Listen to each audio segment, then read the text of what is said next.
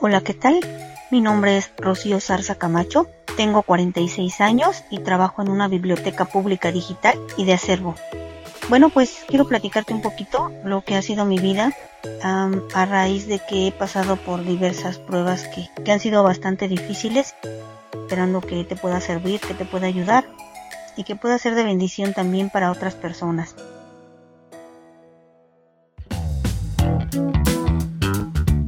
En Health Radio, nos preocupamos por ti.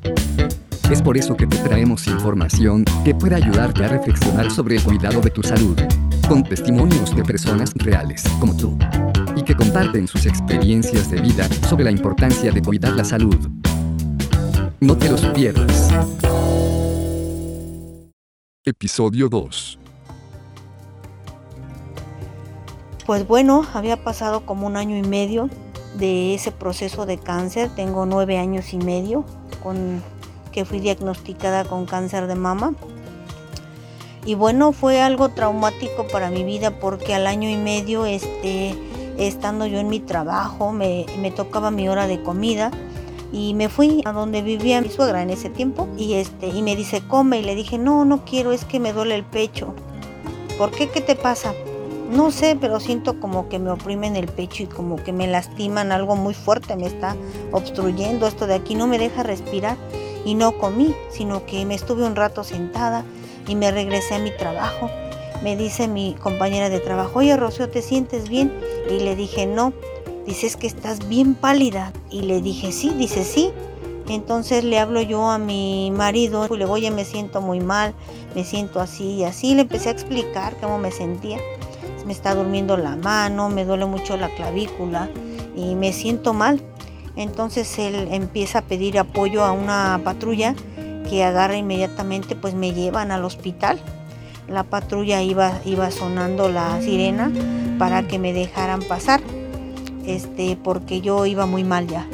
Entonces, como su papá de mi, de mi esposo eh, murió de infarto, pues él sabía los síntomas y todo lo que estaba pasando y era eso, nuevamente era eso. Entonces, este, lo único que recuerdo fue que cuando un médico me rompió la blusa, me rompió la blusa y ya no supe, no supe absolutamente ya nada.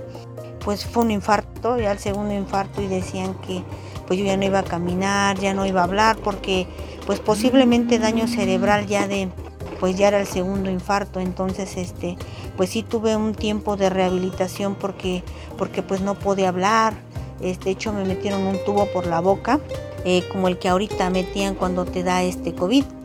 Entonces estuve unos días así con ese tubo y bueno, gracias a Dios que tenía un propósito para mi vida y lo sigue teniendo porque pues a raíz de segundo infarto pues sí me vi más, este, más afectada, mi cuerpo se vio más afectado físicamente y psicológicamente porque tardé un tiempo para poder hablar bien.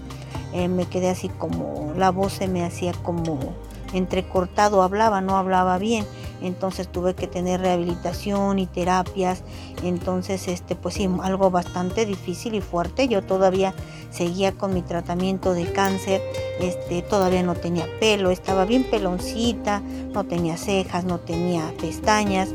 Eh, yo siendo una persona de pestañas muy bonitas, este pues no tenía ni pelo tenía.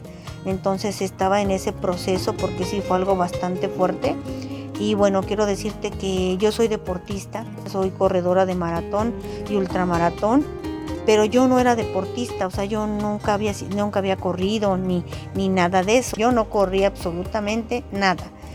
Bueno, a raíz de que viene este segundo suceso del infarto, a raíz de todo el tratamiento, de que tardó mi tratamiento de cáncer como dos años, a raíz de que me fui recuperando bien de todo lo que yo tenía, eh, yo tenía muchos problemas familiares con mi expareja, era muy agresivo y tomaba mucho. Entonces un día siempre era una persona posesiva y celosa bastante.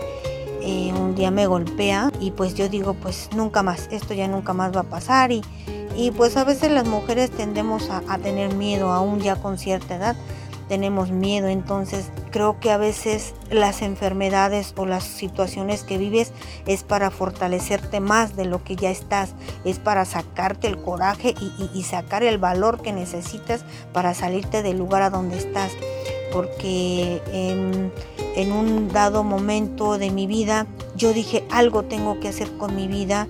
Eh, te digo, yo no hacía nada, no estudiaba, no hacía nada, este, absolutamente no era nada, yo me sentía nada.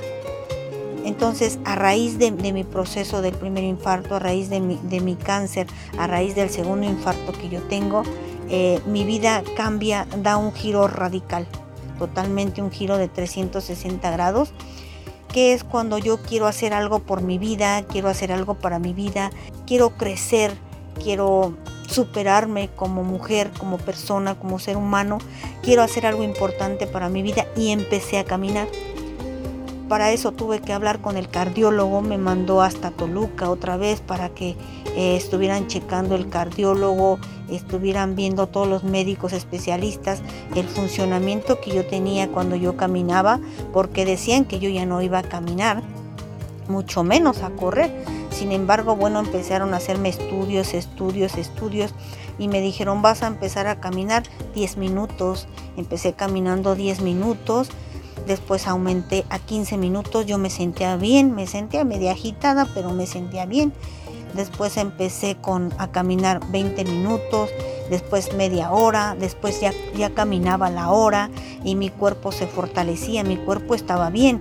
¿Por qué? Porque yo quería en ese momento ser algo. Jamás en la vida pensé que iba a lograr lo que hasta ahorita yo he logrado. La verdad, este, pasaron situaciones muy fuertes en mi vida he pasado situaciones de enfermedad muy fuertes, he pasado situaciones familiares eh, muy fuertes, el divorcio me costó muchísimo, fue un tiempo muy difícil y muy doloroso y pues eso me da más fuerza a mí para seguir este, haciendo ejercicio, entonces ya este, a los seis meses el, el, cardiólogo me dice estás muy bien, tus pulsaciones están bien, tu electro está bien, tu encefalograma está bien, solamente que tú vayas a trotar, empieza a trotar y que sientas como que te falta el aire y que te sientas así, que te oprimen o que sientas la necesidad de que, de que tienes que respirar o algo, entonces tienes que parar. Es algo distinto a lo que cuando me voy esforzando en una carrera, a lo que el médico me decía. Y bueno, pues a los 6, 7 meses empiezo a trotar. Empecé a trotar, a trotar Después ya empezaba a correr un poquito, un poquito, un poquito. Empecé con carreras de 5 kilómetros. Después empecé con carreras de 10 kilómetros. Ahí en ese proceso todavía yo estaba con mi esposo. Él me acompañaba a entrenar. Siempre andábamos juntos. Ya después este, empecé con 15 kilómetros. Después le subí a 20 kilómetros. Me costó mucho el primer maratón que corrí, que fueron 21 kilómetros. Eh, sin embargo, lo terminé y para mí fue una gran satisfacción.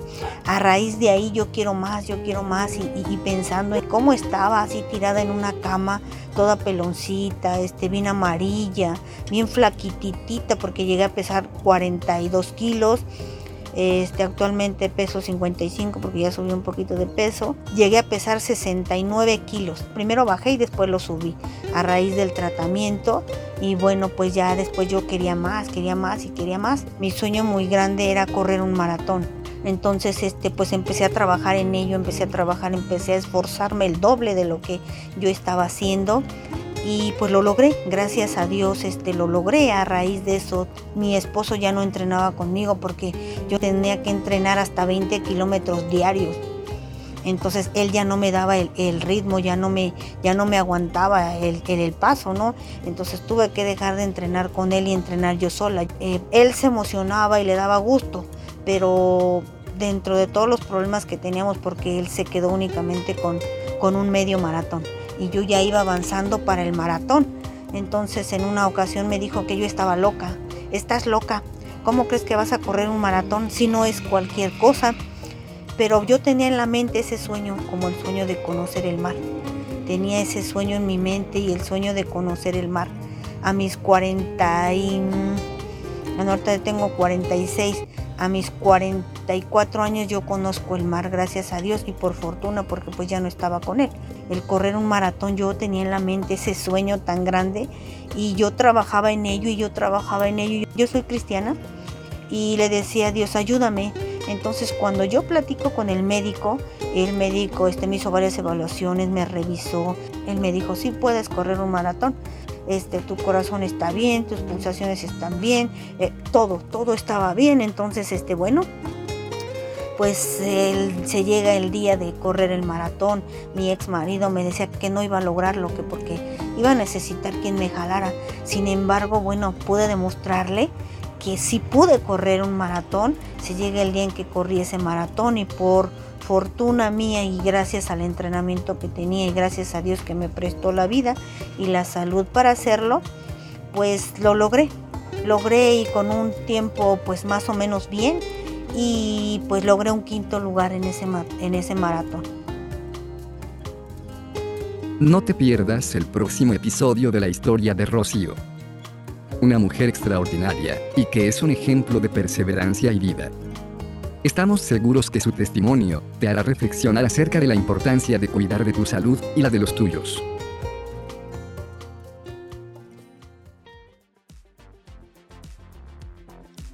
Esto fue Health Radio.